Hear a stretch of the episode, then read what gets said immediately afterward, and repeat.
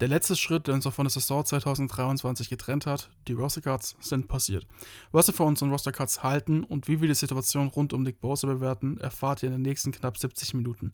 Habt viel Spaß beim Hören und Go Niners! Herzlich willkommen zu einer neuen Episode des Niner Empire Germany Outside Zone Talks, deinem deutschsprachigen 49ers Podcast. Viel Spaß beim Hören und Go Niners!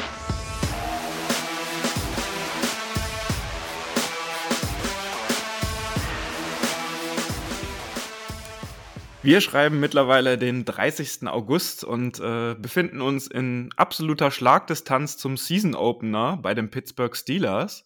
Bis gestern Abend 22 Uhr fanden die Roster Cuts aller NFL-Teams statt und wir haben somit unser vorläufiges 53er Roster der San Francisco 49ers. Warum vorläufig? Genau das wollen wir heute mit euch zusammen ein bisschen durchgehen und dafür sind folgende zwei Personen mit am Start. Das ist zum einen der Moritz. Ich finde es schön, wie er es betont hat, weil das ist eine kleine Inside-Story, die wir jetzt hier nicht nennen werden. Hi. Und der Lukas. Grüß dich, David. Ich weiß zwar nicht, von was Moritz spricht, aber grüß dich. Äh, ich muss jetzt auch sagen, dass ich auf dem Schlauch stehe, um es richtig zu formulieren, aber da wirst du uns bestimmt gleich nochmal aufklären. Eins vielleicht vorab, äh, im direkten Anschluss an diese Folge, also äh, zur Aufnahme, findet heute, ne, wir nehmen Mittwochabend auf, noch eine Pressekonferenz mit John Lynch und Kyle Shanahan statt, so um, um 23 Uhr. Wir wollten euch aber mit der Roster-Vorstellung jetzt nicht länger warten lassen und nehmen jetzt auch nicht an, dass dort Dinge verkündet werden, die irgendwie einen großen Impact auf unsere Aufnahme haben. Im besten Fall werden die beiden hoffentlich vor allem auch über Nick Bosa sprechen und über den soll es natürlich heute in der Folge auch gehen, aber dazu dann erstmal später mehr. Die erste Positionsgruppe, ähm, die habt ihr ja in der vergangenen Folge, ihr zwei, auch schon ein bisschen näher besprochen. Ähm, da ist jetzt sehr viel passiert und die Entscheidungen waren irgendwie klar, dass äh, wir mit Brock Purdy an QB1, Sam Darnold an Stelle 2 und Brandon Allen in die Saison gehen. Ähm, das war völlig unstrittig nach den äh, Ereignissen jetzt aus den letzten Tagen. Das habt ihr ja auch sehr gut zusammengefasst und eingeordnet in der letzten Folge. Ähm, Trey Lance ist für einen Viertrunden-Pick jetzt nach Dallas gegangen. Wir sind jetzt in der Ära nach ihm. Und ähm, wir schauen jetzt einfach nach vorne. Und äh, das Einzige, was äh, wir per Nachricht öfter mal bekommen haben als Frage war jetzt, äh, wird äh, Kai Shanahan oder die 49ers vielleicht sogar nur mit zwei Quarterbacks äh, in die Saison gehen und äh, auf dem 53-Mann-Roster? Da war die Antwort jetzt auch klar nein. Damit haben wir persönlich auch gerechnet. Wer Kai Shanahan kennt, äh, er hat es die letzten Jahre auch gemacht und ähm, einfach nur, weil wir oft darauf angesprochen wurden. Quarterback äh, unstrittig, haben wir in der letzten Woche, glaube ich, alle jetzt auch ein bisschen naja, nicht zu den Ohren raushängen, aber wir sind froh, dass jetzt die Entscheidungen gefallen sind und deswegen würden wir dieses Thema in dieser Folge hier auch so kurz wie möglich halten. Kommen wir zur nächsten Gruppe, das sind die Running Backs und äh, da würde ich äh, als erstes mal den Ball zu Lukas rüberspielen. Magst du uns kurz skizzieren, äh, wer dort äh, jetzt auf dem Roster drauf ist bei uns? Ja, ich würde es mal vom Death Chart von oben bis unten durchgehen. Moritz wird dann sicher noch was dazu sagen zu bestimmten Situationen, aber Running Back 1 ganz klar Christian McCaffrey nach der letzten Saison geholt für massig Kapital, aber hat sich sowas von gelohnt und einer der besten, wenn nicht der beste Running Back der Liga, guter Receiver aus dem Backfield bei Third Down und dann auf Nummer als zweiter Running Back Elijah Mitchell, der es endlich mal schaffen muss, fit zu bleiben, weil dann gehört auch zu den besseren Running Backs in der Liga. Vor allem ein gutes Gegenstück zu Christian McCaffrey und dritter Running Back wahrscheinlich am Death Chart Jordan Mason, der letztes Jahr als undrafted Free Agent reinkam und auch wirklich gute Leistungen gezeigt hat. Und dann vier, Ty Davis Price, der immer wieder Up und Downs hat, der, der aber in dieser Situation meiner Meinung nach sehr, sehr viel besser aussieht als in den letzten Jahren. Und natürlich Kyle Juszczyk, unser Fullback, gehört ja auch zu den Running Backs. Also insgesamt denke ich, eine sehr, sehr gute Gruppe. Fünf Leute. Wir haben immer wieder Verletzungen gehabt in den letzten Jahren. Deswegen ist das schon mal wichtig. Ich weiß noch vor zwei Jahren, wo wir mit Kyle Juszczyk gespielt haben als Running Back. Das wird dieses Jahr hoffentlich nicht passieren. Und ich denke, wir haben eine eher echt gute Gruppe beisammen. Hm, ja, vor allen Dingen muss man, glaube ich, auch sagen, dass wir noch einen Emergency Running Back haben mit Debo Samuel. Ähm, so eine Honorable Mention geht ja auch nochmal raus an ihn. Der wird ja auch wieder das ein oder andere Carry bekommen. Ähm, das wird spannend zu sehen, weil er sieht ja diese Saison wirklich richtig wieder fit aus. Bei den Running Backs ist es halt immer so eine Sache. Wir haben gerade vor der Aufnahme noch drüber gesprochen, kurz, wie wir das gruppieren wollen, ob es da wirklich so einen richtigen Dev-Chart gibt, weil Matt Mayoko hat gesagt, hey, äh, gibt es schon irgendwo 1 bis 4? Wir sind jetzt eher so der Meinung, ah, okay, CMC ist die klare 1, Mitchell Hunter ist so ein bisschen Change of Pace back. Ähm, der halt einfach mal reinkommt, wenn es nötig ist, wenn CMC mal eine Pause braucht ist so, oder auch ein bisschen mal, um einen anderen Schwung reinzubringen, einen anderen Spielstil ein bisschen.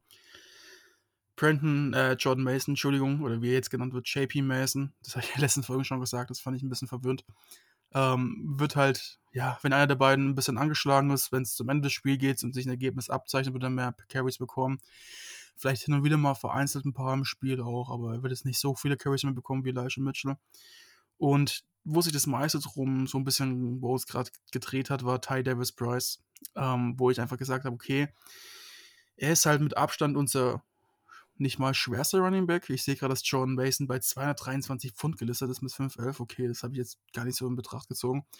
Aber trotz alledem ist halt Ty Davis Price unser, ja, Anführungszeichen Jeff Wilson, also unser Powerback, der halt auch mal für ein paar Zentimeter reinkommen kann. Aber ich glaube irgendwie nicht, dass ich ihn da so wirklich sehe in der Rolle und er wird auch eher am Gameplay, denke ich mal, nicht aktiv sein, sondern vielleicht so einer von den fünf Spielern sein, der nicht aktiviert wird. Ähm, der sich also vorm Spiel nicht umzieht.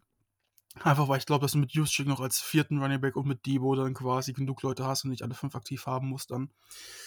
Ähm, bleibt spannend zu sehen und ich hoffe auch, dass Ty Davis Bryce, wie du es gerade gesagt hast, Lukas sich schon so ein bisschen, bisschen, ja, nochmal rausstechen kann nach letzter Saison, wo er gerade mal drei Jahre im Schnitt gelaufen ist, was wirklich ein richtig schlechter Wert ist. Ich meine, wenn du, wenn du quasi so viele Yards pro Carry hast in der Runde, in der du getraftet worden bist, quasi jetzt die dritte Runde, drei Yards pro Carry, dann ist das eigentlich kein wirklich gutes Zeichen. Ja, und die fünf sind ja jetzt auch keine Unbekannten bei uns. Äh, die standen auch letztes Jahr schon bei uns auf dem Roster und äh, da ist jetzt kein äh, Running Back aus dem Draft äh, bekanntlich dazugekommen. Und äh, deswegen würde ich sagen, das war doch eine runde Einordnung. Wir kennen die fünf Personen und wir werden dann vor allen Dingen sehen, äh, bei welchen Snaps auch Jordan Mason und Ty Davis Price, so wie Moritz das auch gerade zusammengefasst hat, dann äh, auch auf dem Platz stehen werden. Das macht äh, jetzt insgesamt mit den Quarterbacks und Running Backs äh, schon acht Personen vom 53er Roster. Dann würde ich gerne mit euch zu den Wide Receivers gehen, weil wir da ja durchaus ein bisschen was zu besprechen haben. Da sind wir insgesamt dann aufgestellt mit Debo Samuel, Brandon Ayuk natürlich unangefochtene Top 2. Dahinter direkt auch Joan Jennings, natürlich für die wichtigen Third Down Conversions, die wir dann haben. Und danach äh, wird höchstwahrscheinlich schon Ronnie Bell auch im Depth Chart äh, bei den Wide Receivers stehen. Ray Ray McLeod und Danny Gray sind auch mit auf dem 53er Roster. Zu denen muss man natürlich trotzdem sagen, dass die sehr wahrscheinlich ähm, jetzt äh, zum Start der Saison erstmal auf die Injured Reserve List gesetzt werden, weil die beide gerade eine Verletzung auskurieren. Äh, McLeod ähm, ist ja, hat sich in der Preseason das Handgelenk gebrochen und Gray äh, hat bei dem einen Return im Preseason Game auch äh, sich eine Schulterverletzung zugezogen. Die beiden werden wir höchstwahrscheinlich oder sehr wahrscheinlich in den ersten ein bis vier Wochen dann nicht äh, sehen werden. Und ähm, ich würde dann vielleicht äh, das Wort nochmal kurz an Moritz übergeben, weil wir auch in dieser Folge nochmal ein paar äh, Listen, ein paar ähm, Zusammenhänge in der NFL erklären wollen, damit wir da einfach auch noch unserem Bildungsauftrag so ein bisschen nachkommen. deswegen würde ich dich bitten, Moritz, dass du einmal kurz die IR-Liste äh, für unsere ZuhörerInnen erklärst. Ich muss dich erstmal ganz kurz ein Stück weit korrigieren. Und zwar Danny Cray wird wahrscheinlich nicht auf die IR kommen. So wie es sich anhört, ist er nur in Jeopardy, also in Gefahr, Woche 1 auszufallen. Aber auch das ist noch nicht ganz sicher. Also ihn werden wir wahrscheinlich einfach nur auf dem Roster sehen oder inaktiv, wenn er nicht spielen kann oder halt aktiv, wenn er spielen kann. Anders sieht es allerdings aus bei Raymond McLeod. Du hast gerade richtig gesagt, er hat sich die Hand gebrochen oder das Handgelenk. Ich bin mir gerade gar nicht ganz genau sicher. Ist das Handgelenk? Genau. Und das, das war jetzt gerade die kleine Rache für die Korrektur von mir wahrscheinlich. Ähm, das ist korrekt. Ja, wir haben auch vor der Aufnahme gesagt, wir wollen uns gegenseitig so ein bisschen mehr reinreden, dass nicht immer jeder seine einzelne Monotone hat. Und gerade ich bin ja, wer uns öfters hört, dafür sehr prädestiniert. Ähm, deswegen versuche ich jetzt IA ganz kurz zu halten. Es gibt im Endeffekt, wenn wir im Trainingscamp anfangen, die Möglichkeit zum Beispiel einen Spieler auf die POP-Liste zu setzen, also Physical Unable to Perform, physisch nicht in der Lage zu performen. Ähm, dann gibt es noch die Möglichkeit, jemanden auf die IR zu setzen, auf die Injured Reserve. Wenn man das allerdings macht, bevor der Cut auf die 53 Mann vollzogen worden ist, fällt dieser Spieler für die komplette Saison aus. Und bei der Physical Unable to Perform Liste ist es so, dass man Spiele draufsetzen kann. Das hat im Trainingscamp jetzt auch nicht gerade die große Bedeutung, weil du hast trotzdem 90 Mann. Klar, kann dann jemand nachrücken. Ist jetzt aber nicht so wichtig. Aber du kannst zum Saisonstart jetzt zum Beispiel auch jemand auf die POP-Liste setzen, soweit ich weiß. Und dann fällt er die ersten vier Wochen aus, wenn er nicht direkt aktiviert wird. Geht quasi also auf, auf die IR. Ähm, wenn du jetzt jemanden, wie ich gerade gesagt habe, vor der Saison, auf, also vor dem Cut auf die 53 setzt, ist er auf der IR für die komplette Saison. So ist jetzt zum Beispiel mit Cameron Latu passiert. Er wird ein Ratchet-Jahr bekommen nennt man im Coachable so, also bekommt ein Jahr quasi keine Spielerfahrung, sondern nur Trainingserfahrung ähm, oder halt Injury, Rehab, je nachdem, was er machen muss. Ähm, und ist dann halt die komplette Saison raus. Oder es gibt die Möglichkeit, jemanden aus dem 53-Mann-Kader mitzunehmen, wie es zum Beispiel jetzt bei Raymond McLeod der Fall ist. Und dann muss der, nachdem der 53-Mann-Cut ist, ähm, auf den IR gesetzt werden. Und dann kann man ihn nach vier Wochen frühestens wieder reaktivieren. Geht allerdings nur für acht Spieler in der kompletten Saison. Das ist ja durch Corona komplett gewandelt worden. Ganz früher war es mal so, dass man auf die IR-Liste eine Person setzen kann. Äh, so viele natürlich setzen kann, wie man will, Entschuldigung, aber nur eine wieder reaktivieren kann nach acht Wochen. Durch Corona wurde das alles ein bisschen aufgelockert und es gab dann mehrmals Änderungen die letzten Saisons. Und dieses Jahr ist es halt wie letztes Jahr auch, dass man bis zu acht Spiele reaktivieren kann nach vier Wochen allerdings kein mehr als zweimal in einer Saison. Was, um ehrlich zu sein, auch ein bisschen schwierig ist, weil wenn du dreimal in der Saison auf IR landen würdest, dann ist die Saison auch quasi halb schon gelaufen oder ganz gelaufen fast. Deswegen, das war jetzt im kurzen Überflug. Ich hoffe, ich habe so kurz wie möglich gehalten, die IR-Liste. Ja, und äh, da sind wir ja letzte Saison auch an die absolute Obergrenze gestoßen. Ähm, da ging es im Ende in den Playoffs auch darum, wer wird von auf überhaupt auf die IR gesetzt und wer wird zurückgeholt. Ähm, Lukas hatte ja auch gerade Elijah Mitchell angesprochen. Der war zweimal auf der IR, wurde zweimal aktiviert. Das heißt, zwei Spots von den acht sind alleine auf ihn gegangen.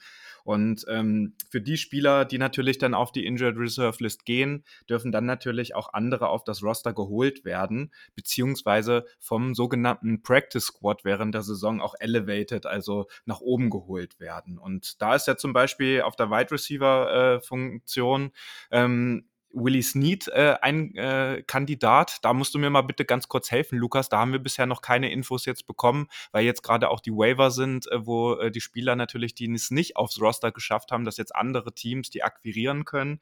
Ähm, der ist meiner Meinung nach jetzt äh, Zeitpunkt jetzt bei der Aufnahme noch nicht weg. Und wir wollten jetzt euch auch noch mal ganz kurz erklären, was das Practice Squad ist. Und ähm, das hat sich ja auch im Laufe der letzten Jahre gewandelt. Das waren mal viel weniger Personen, die in dem Practice Squad gespielt haben. Das hat jedes NFL NFL-Team, das wisst ihr, und diesen gehören alle Spieler an, die zwar die Trainingseinheiten des Teams halt mitmachen und teilnehmen, jedoch nicht zu dem 53er-Roster dazuzählen. Und äh, im Rahmen des neuen CBAs vor ein paar Jahren, das ist ja sowas wie ein Tarifvertrag, der zwischen den ähm, zwischen der NFL und der NFLPA, also der Players Association, so, so gesehen der Spielergewerkschaft, abgeschlossen werden, ähm, wurde beschlossen, dass das jetzt seit letztem Jahr halt 16 Spieler sind und bei den 49ers ist es sogar ein Sonderfall, da sind es gleich 17 Spieler, äh, weil äh, die Spieler des International Pathway äh, Programs auch noch dazugehören. Und da haben wir ja seit letztem Jahr äh, einen Mexikaner mit in dem Programm mit dabei, äh, Guterres heißt der. Das heißt, äh, die 49ers werden dann 17 Plätze sozusagen auf dem Practice Squad haben, wo die Leute hoch ele elevated werden können. Zehn Spieler davon dürfen nicht mehr als zwei Accrued Seasons haben. Ähm, bei den restlichen sechs ist das dann egal. Ähm, und Accrued Season heißt in der NFL immer, dass man mindestens sechs Spiele in einer Saison einen Full-Play-Status hatte, also äh, quasi äh, gespielt hat äh, in der Saison. Und diejenigen, die unter zwei Jahren äh, auf so eine Accrued Season kommen, da verdienen die Spieler auch pro Woche 12.000 Dollar. Das ist auch in diesem Tarifvertrag geregelt, dass sie natürlich auch Kohle bekommen, wenn die auf dem Practice Squad sind. Und wenn man über diese zwei Jahre die Accrued Seasons hat, dann sind das 16.000 bis 20.000 1000 Euro. Und ähm, das sind ja zum Beispiel äh, auch damals Marken Socha gewesen, der dann immer mal elevated wurde. Also die bekommen dann auch ordentlich Geld und können für ihre Familien sorgen.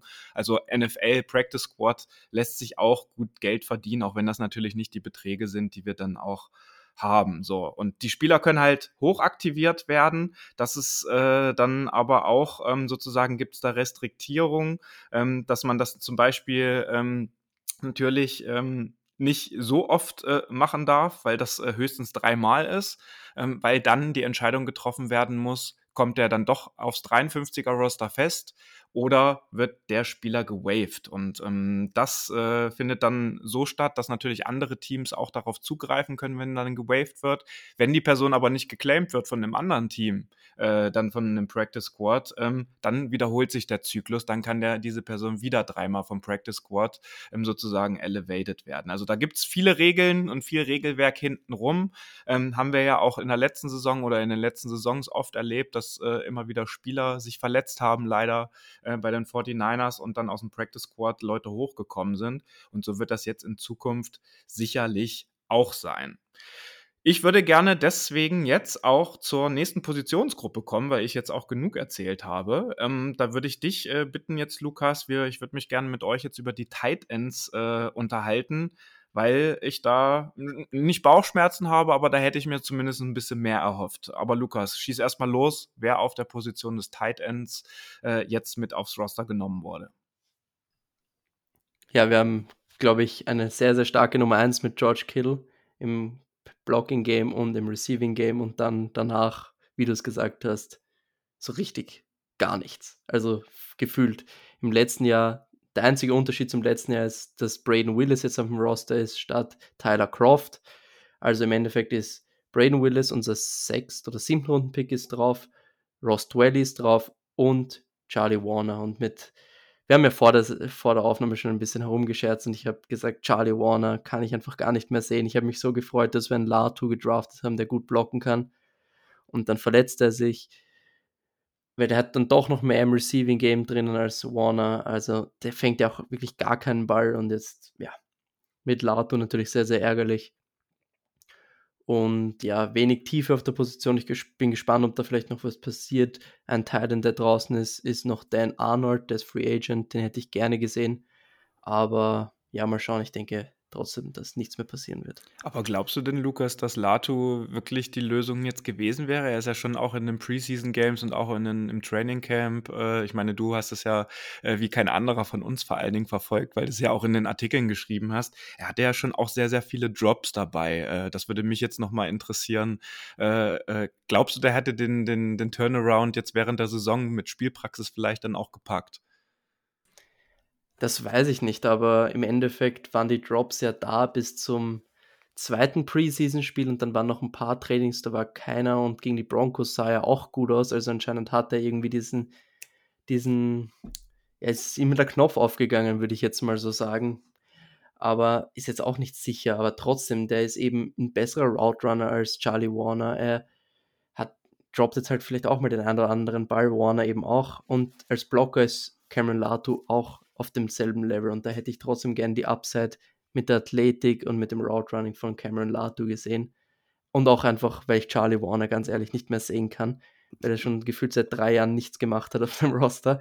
Und deswegen. Ich muss dazu sagen, vielleicht, wenn ich ganz kurz reingrätschen darf, weil ich muss es jetzt mal ein bisschen durchziehen, dass wir auch mal hin und wieder mal ein bisschen reingrätschen und untereinander ein bisschen austauschen, weil nicht, dass ich jetzt einen Tag zerstören will. Der Tag ist ja, glaube ich, ja schon gut vorbei. Aber Charlie Warner, ganz kurz, ist, glaube ich, unser neuer Dante Johnson, weil Dante Johnson nicht mehr da ist wir müssen irgendwie immer einen Spieler haben, den wir so ein bisschen hassen können, so nebenbei, so ganz unterschwellig. Aber irgendwie ich wollte, ich wollte reingrätschen, wenn David am Schluss sagt, habt ihr noch was, habe ich mir vorgenommen zu sagen, wer ist der neue Dante Johnson und du zerstörst es mir einfach so. Ja, guck, das war nicht mal abgesprochen. Also das Reingrätschen funktioniert immer wieder ganz gut und vielleicht ist auch die Stimmung mal ein bisschen noch aufgelockert nebenbei. Schreibt uns gerne dazu, auch wenn ihr wollt, über Social Media so Feedback, ob ihr das ein bisschen öfters mal haben wollt, dass wir auch ein bisschen freier reden. Ähm, ja, genau. So machen wir das doch. Aber ich denke, ähm, weil ihr gerade Lato auch angesprochen hattet, ähm, dass der ja jetzt äh, geredshirtet wurde, äh, mehr oder minder auf der äh, List, auf der IR-Liste jetzt vor den Cuts, dass sie halt quasi Season out sind. Das war nicht nur er, das waren auch noch Safety Tyler Hawkins und Cornerback AJ Parker. Und äh, dann müsst ihr mir jetzt noch mal ganz kurz, weil das hatte ich in der Gruppe auch nicht ganz so verstanden, ähm, Gonzales, unser zweiter Kicker sozusagen, der ja auch eigentlich für viel Geld gesigned wurde äh, vor der Saison. Ähm, da wurde anscheinend ja aber ein anderer Deal gefunden, damit er sich irgendwie an einem anderen Team nochmal äh, hier anschließen kann. Könnt ihr dazu noch was sagen? Weil das würde mich jetzt persönlich nochmal interessieren, äh, wie das gemeint war. Ich glaube, ich weiß nicht, ich, das mit Gonzales habe ich gar nicht mitbekommen, aber die einzige Alternative, die du machen kannst als Spieler, ist zum Beispiel, wenn du auf IA gesetzt wirst im Training Camp, kannst du ein Injury Settlement dir ausmachen. Also du, du kriegst irgendwie, du wirst irgendwie frei und dein Vertrag wird aufgelöst. Weil im Endeffekt kann dich ja, wenn du verletzt bist, das Team einfach auf die IA setzen und dann bist du raus. Obwohl du zum Beispiel, keine Ahnung, nur eine 3-4 Wochen Injury hast, nur weil sie halt den Roster-Spot jetzt brauchen. Und dann gibt es das Injury Settlement und da wirst du dann im Endeffekt released und wenn dich niemand holt, bei denen die gewaved werden, dann kommst du automatisch wieder auf die Injured Reserve zurück. Die, die nicht gewaved werden, sondern released werden, sind dann einfach, einfach Free Agents und das wird Zane Gonzalez auch sein. Ja, dieses Settlement war das. Das hast du, glaube ich, oder Lars äh, auch geschrieben. Das hatte mich jetzt nur noch mal interessiert, weil da hatte ich jetzt im Vorfeld keine Zeit, mir das noch mal anzugucken. Und äh, genau, deswegen genau, hat mich das. vielleicht noch dazu sagen, das war nur eine Vermutung. Ähm, es gibt bis jetzt keinen offiziell bestätigten äh, Bericht, dass er wirklich auf Injury Settlement bekommen hat. Stand jetzt auf der IR noch und Season Out. Ja, und über äh, die Position des Kickers äh, werden wir uns äh, gleich auch noch unterhalten. Ich würde mit euch aber gerne nochmal die Offense äh, zumindest äh, komplett machen und noch über unsere Offensive Line sprechen. Da äh, werden jetzt neun Personen, neun Spieler mit auf das Roster genommen. Also sehr wenig überraschend natürlich an Nummer eins unser Left Tackle Trent Williams, ähm, Left Guard Aaron Banks, Center Jake Brandle, Right Guard Spencer Burford und Right Tackle Colton McKivitz das sind ja auch die Start oder ist die Starting O-Line, die wir schon vom Ende der letzten Saison kennen und was wir ja auch stark vermutet hatten. Dann haben wir vermutlich Jalen Moore als Backup äh, Left Tackle, vermutlich äh, Matt Pryor als äh, Backup Right Tackle und John Feliciano, der so ein bisschen generell für alle drei Interior Spots ja als Backup in Frage kommt. Und, neue Daniel Brunskill. Sozusagen, genau. Und ähm, dann haben sich die 49ers ja für Nick äh, Sekelsch äh, entschieden und nicht für Il Manning. Und da würde ich vielleicht als allererstes gerne mal mit euch kurz drüber sprechen. Könnt ihr die Entscheidung nachvollziehen? Weil Il Manning ist jetzt schon weg. Der war ein super Kandidat auch für unser Practice Squad gewesen. Den haben sich die Cards, wenn ich das richtig äh, vorhin gelesen habe, die Arizona Cardinals gleich geschnappt äh, und äh, quasi äh, bei sich gesigned. Ja, genau. Ich mache einfach kurz den Anfang. Und zwar, erstmal, mich hat es nicht wirklich verwundert, dass wir einen neuen O-Liner mitgenommen haben, ähm, auf, also auf den 53-Mann-Roster. Die letzten Jahre waren es auch mal acht teilweise. Also es ist immer so die Sache zwischen acht und neun bei den O-Linern. Ähm, was mich jetzt aber allerdings halt schon ein bisschen verwundert ist, dass wir eigentlich ja mit John Felic Feliciano jemanden haben, der auch mal auf Tackle sliden kann. Ähm, mit Matt Pryor hast du noch einen Tackle neben. Äh, genau, wer war es nochmal? Jalen, Jalen, nee, doch Jalen Moore, genau. Ähm, ich weiß nicht. Irgendwie ist es einfach so ein bisschen, ich bin nicht so 100% zufrieden mit der Lösung, die wir haben. Vermutlich auch einfach, weil nach der Starting oder in alles so ein bisschen richtiger Downfall ist. Also da dann irgendwie gar keine solide Nummer mehr ist, außer vielleicht ein John Feliciano, wenn er sich ein bisschen fängt nach der Preseason. Ähm, dann braucht man eigentlich nur hoffen, dass sich keiner verletzt. Was ich aber sagen muss zu der Sache mit Il Manning, ähm, ich habe davor mit Lars in der Gruppe ein bisschen drüber diskutiert und ich glaube einfach, dass Nick Sakelsch, ich habe den bisher jetzt immer Sakeli ausgesprochen, also Sakelsch, gut zu wissen, das wäre so nett, ähm, hat meiner Meinung nach, also er ist erstmal, er hat Gardemaße, er ist 6,6 groß, 316 Pfund, also schon ein guter Brocken, aber jetzt auch nicht irgendwie richtig breit, sondern ja, sagen wir mal so, er ist auf der etwas schmaleren Spur für seine Größe. Jetzt nicht wirklich schmal, aber halt ein bisschen schmaler. Und er hat ein exzellentes Footwork dafür, dass er so groß ist und dafür, dass er eigentlich sonst nicht so gute Leistungen zeigt. Ähm, unsere Idee war, dass er eventuell, das ist jetzt ein bisschen kontrovers und wer sich mit der O-Line auskennt oder generell ein bisschen tiefer drin ist, wird mich vielleicht dafür ankreiden. Aber mein Gedanke ist so, dass er vielleicht der zukünftige Center von uns sein soll oder auf jeden Fall ein Rotational Player der Zukunft bei uns haben könnte. Ähm, aus dem Grund, dass er mit seinem richtig guten Footwork einfach prädestiniert dafür wäre, Center zu sein, weil Center die Position ist, wo du das beste Footwork brauchst, also die beste Fußarbeit. Ähm, als Guard ist es ja ein bisschen unwichtiger, je nach Scheme, muss man natürlich sagen. Als Tackle brauchst du es halt für, zum Beispiel Pass Protection, also Pass Pro Sets auch auf jeden Fall richtig gut, je nachdem, was für ein Scheme du auch wieder spielst. Deswegen, ich glaube, dass du einfach mit dieser Vers Versi Versilität, Vielseitigkeit. Ja, oder Vielseitigkeit einfach ähm, von Nick Sakelch gehen willst und da dir die Zukunft ein bisschen weit sichern willst. Und ich glaube auch nicht, dass er die Waivers geklärt hätte. Ich glaube, der würde auch gepickt worden. Weil 6'6 ist für Center ein bisschen arg groß eigentlich. Normalerweise sind die so eher 6'2 groß und im Schnitt, dass halt auch der Quarterback drüber schauen kann. Muss man sich so denken. Ne? Die sind zwar ein bisschen in der Hocke und tief unten, aber wenn die halt zu groß sind, irgendwann hat auch der Quarterback natürlich wieder genau vor sich einen riesen Typen stehen. Ist halt ein bisschen negativ. Muss halt den Arsch weit unterbekommen. Und ja, ich glaube, sie sehen halt in ihm irgendwas. Er ist auch gerade mal 24 Jahre alt, dass er sich potenziell weiterentwickeln könnte und alle drei Positionen vielleicht sogar spielen könnte. Sonst weiß ich jetzt nicht. Nach den Leistungen der Preseason war ich jetzt auch nicht so überzeugt. Das war jetzt aber auch nicht richtig katastrophal. Kommt drauf an. Er hat auch wieder gute Belays dabei gehabt. Ja, bleibt abzuwarten. Ich meine, wir haben uns dann vorhin Lars und ich auf, die, auf den Punkt geeinigt, wenn es soweit kommt, dass nächste Kerl spielen muss, sind wir eh an einem schlechten Spot macht dann auch nicht mehr den großen Unterschied, ob dann der andere First String Tackle da steht oder halt er. Ähm, dann haben wir halt eh ein anderes Problem. Aber ja, sonst, ich weiß nicht, alles, was man nennen kann, Matt Pryor, äh, Jalen Moore, äh, John Feliciano, äh, noch ein bisschen besser, aber ich habe die Hoffnung, dass wir da vielleicht noch irgendwie jetzt ein Team, was jemanden gekartet hat, ich bin jetzt bei den Cuts leider nicht so dabei dieses Jahr, ähm, oder auch dann vielleicht irgendjemand auf dem Practice Squad landet, dem man sich noch sein kann, was weiß ich, oder jemand anderes noch einen Surprise Cut hat, vielleicht auch so noch einen Trade hat, ich weiß es nicht. Dass man es vielleicht dann auch in der Tiefe ein bisschen verstärkt oder wenn sich dann einer verletzen sollte, noch ein bisschen rein investiert, weil ein bisschen ungutes Gefühl habe ich dabei auch. Wobei man natürlich sagen muss, letzte Saison hatten wir auch alle ein gutes Gefühl bei der O-Line und hat die eigentlich echt ganz gut performt. War eigentlich sogar richtig gut. Top 10, glaube ich, gewesen, knapp, je nachdem, was du als Maßstab nimmst. Und ja, ich würde vielleicht noch mal gerne so einen kleinen Blick auf unsere Starting-O-Line äh, werfen und äh, ja, Lukas, was machen wir da jetzt? Äh, sind wir da jetzt mit Colton McKivitz auf Right Tackle nach der Ära von Mike McGlinchey zufrieden? Also die 49ers erhoffen und äh, wir, denke ich, auch hier, da spreche ich mal für uns drei, natürlich schon eine bessere Pass Protection von ihm, äh, die er äh, sichtlich drauf hat als Mike McGlinchey. Aber ist ja doch das Downgrade äh, in Sachen Run Blocking dann bei ihm, äh, das, das alte Lied äh, vorhanden. Da muss ich ganz ehrlich sagen, stehen bei mir noch zumindest ein paar Fragezeichen, ob das auf Right Tackle äh, dann jetzt äh, die vernünftige Lösung ist. Was sagst du dazu? Also mit Run-Blocking habe ich gar keine Sorge, weil so und so alle explosiven Runs sind über Trent Williams Seite gegangen und nicht über die von Mike McGlinchey. Von daher habe ich, hab ich da wenig Sorge und Colt McKivitz ist super athletisch. Wenn du den in Space bekommst, ist er auch ziemlich gut. Und deswegen mache ich mir da wenig Sorgen. Die O-Line, solange alle Starter fit sind, Trent Williams hat jedes Jahr, glaube ich, mindestens drei Spiele verpasst in seiner Karriere. Das heißt, da können wir wieder davon ausgehen, dass das passieren wird. Dann wird eben ein Jalen Moore reinkommen und ich glaube, deswegen hat man noch zwei Tackles mitgenommen, weil man einfach wollte, Jalen Moore konzentriert dich nur auf Left Tackle, Matt Pryor, falls was passiert, auf Right Tackle, dann konzentrierst du dich nur auf Right Tackle und dass man einfach einen besseren Backup hat und das macht doch meiner Meinung nach super viel Sinn. Und ich würde gern noch was zu Ilm Manning sagen, und zwar Chris Förster, Offensive Line Coach, hat gesagt, er sieht ihn nicht als Tackle, er hat einfach keinen Platz auf Guard.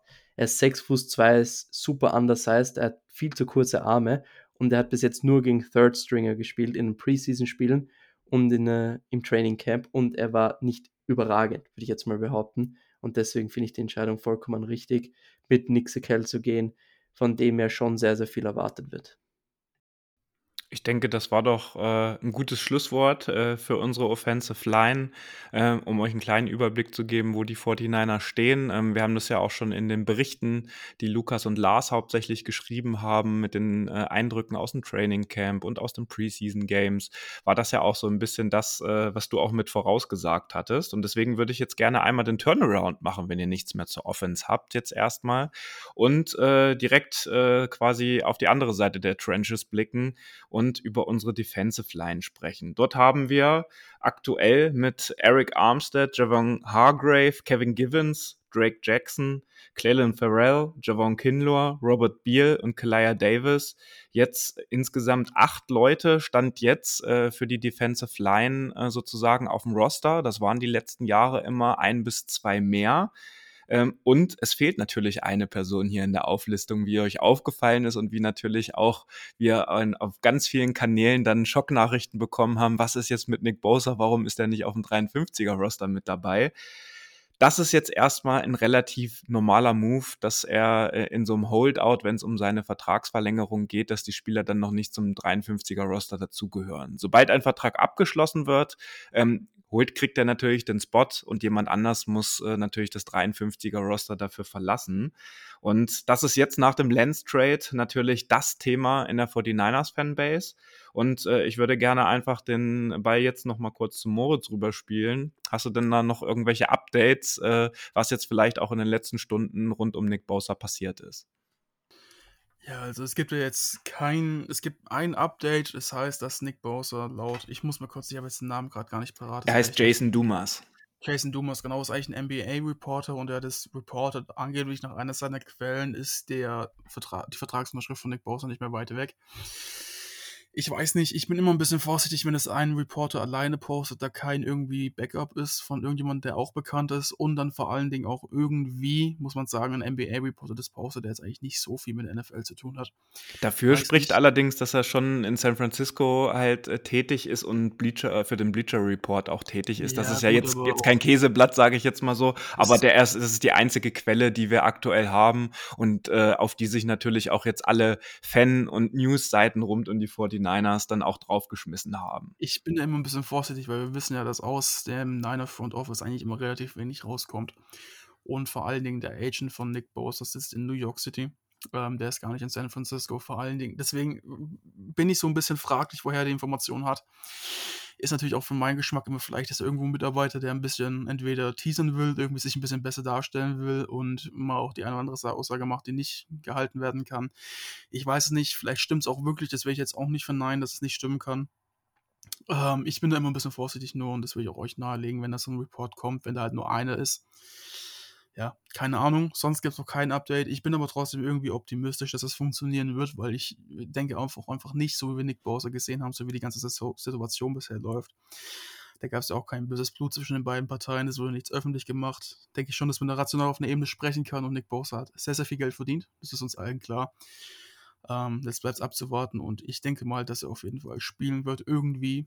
Und wir werden ja gleich vielleicht entweder jetzt oder dann am Schluss auch noch diskutieren, ob Bosa da vielleicht so ein bisschen einen Nachteil hat, weil er das ganze Trainingscamp verpasst hat. Vielleicht also so. erstmal möchte ich da sehr gerne dran glauben, an die Meldung, die da vorhin natürlich äh, äh, vollzogen wurde, aber dem gegenüber stehen halt auch andere äh, Behauptungen oder Gerüchte, die entstanden sind, dass die 49ers auch äh, sehr große Trade-Angebote für Nick Bosa als Defensive Player of the Year bekommen haben. Das äh, ja, steht dann sozusagen auf der Habenseite äh, noch dagegen, wenn man das jetzt mal komplett nüchtern und objektiv betrachtet. Ähm, aber wir haben nächste Woche Sonntag das erste Spiel bei den Steelers. So langsam fange ich jetzt doch an, mir zumindest Gedanken darüber zu machen und wir sollten schon zumindest bis Mitte Ende, so bis Freitag nächste Woche, da einen Deal haben. Und wir werden es, wenn der Kollege recht hat, äh, der das getwittert hat, auch Jason Dumas vom Bleacher Report. Er hatte ja nicht nur angekündigt, dass es kurz vor einem, Ende ist, sondern dass Nick Bosa jetzt auch zeitnah zum Team stoßen wird und vor allen Dingen in Week One auch noch mit auf dem Platz stehen wird. Ja, aber das ist ja so das Ding. Ich glaube, er wird auch in Week One auf dem Platz stehen, wenn der Vertrag so ungefähr 30 Sekunden vorm Spiel unterschrieben wird weil Bosa auch die ganze Zeit trainiert und Defense End ist so wahrscheinlich eine der Positionen, wo du auch alleine trainieren kannst und es nicht so wichtig ist, mit dem Team zusammenzuarbeiten. Weil im Endeffekt hast du jetzt nicht wie in der O-Line ein krasses Absprachebedürfnis, also in der O-Line muss ja alles kommuniziert werden, du musst quasi mit dem neben dir reden, ohne wirklich mit dem zu reden, dass jeder weiß, wer wem blocken muss. In der D-Line, klar, es gibt mal hier einen Stunt, in welches Gap gehst du rein, aber im Endeffekt ist es jetzt nicht so, als ob das jetzt großartig Training zusammen als Gruppe benötigen würde. Ähm, natürlich trotzdem besser, als es zu verpassen, aber es ist jetzt in dem Fall nicht das Ende der Welt. Bei anderen Positionen, zum Beispiel bei einem Receiver, wo das Timing dann mit Quarterback nicht stimmt, würde ich wieder mehr Sorgen machen. Ähm, ich würde da ein bisschen, ein bisschen aufpassen jetzt. Und das kann auch sein, dass der Reporter zum Beispiel ein Reporter ist, der halt einfach nur jetzt die Shows wittert und denkt, hey, in den nächsten Tagen kommt ein bestimmter Vertrag und wenn ich das jetzt poste, stehe ich gut im Rampenlicht da, weil es jeder reposten wird. Das hat schon ja. mal gut funktioniert, auf jeden Fall. Ja. Auf jeden Fall, ja. Und äh, man darf, glaube ich, auch eine Sache trotzdem auch an Nick Bosas Stelle nicht vergessen. Auch der weiß, was für ein Roster wir haben und auch er weiß, was für Spieler da auf dem Roster sind und dass die Chance dieses Jahr nochmal sehr, sehr gut ist auf den ganz großen Wurf auf äh, die, die Vince Lombardi Trophy. Und wenn er dann jetzt irgendwie ein bis drei Spiele aussetzen sollte, also wirklich jetzt äh, auch äh, im Hypothetischen gesprochen, und da irgendwie zwei Niederlagen aufkommen, weil da sind wir ja, denke ich, uns komplett einig, wenn Nick Bosa nicht spielt in der Woche eins, dann fehlt uns auf Edge halt einfach äh, sowas von Dampf und dann haben wir äh, da einfach krasse Probleme outside äh, an den Quarterback ranzukommen. So. Und wenn dadurch irgendwie zwei Niederlagen entstehen, knappe Niederlagen, die er hätte mit verhindern können durch seine Hurries und, so, und seinen Pressure und seine Sex, die er dann auch fabriziert. Ähm, das wird er, glaube ich, schon auch sportlich auf dem Schirm haben, dass es extrem wichtig ist, dass jedes Spiel in der Saison halt wirklich auch einfach ein wichtiges ist, weil es am Ende irgendwie die First Round bei äh, in den Playoffs äh, bedeutet oder eine bessere Platzierung generell im Playoff Picture. So, das äh, wird, denke ich, auch ein Faktor in äh, Nick Bosas Kopf sein.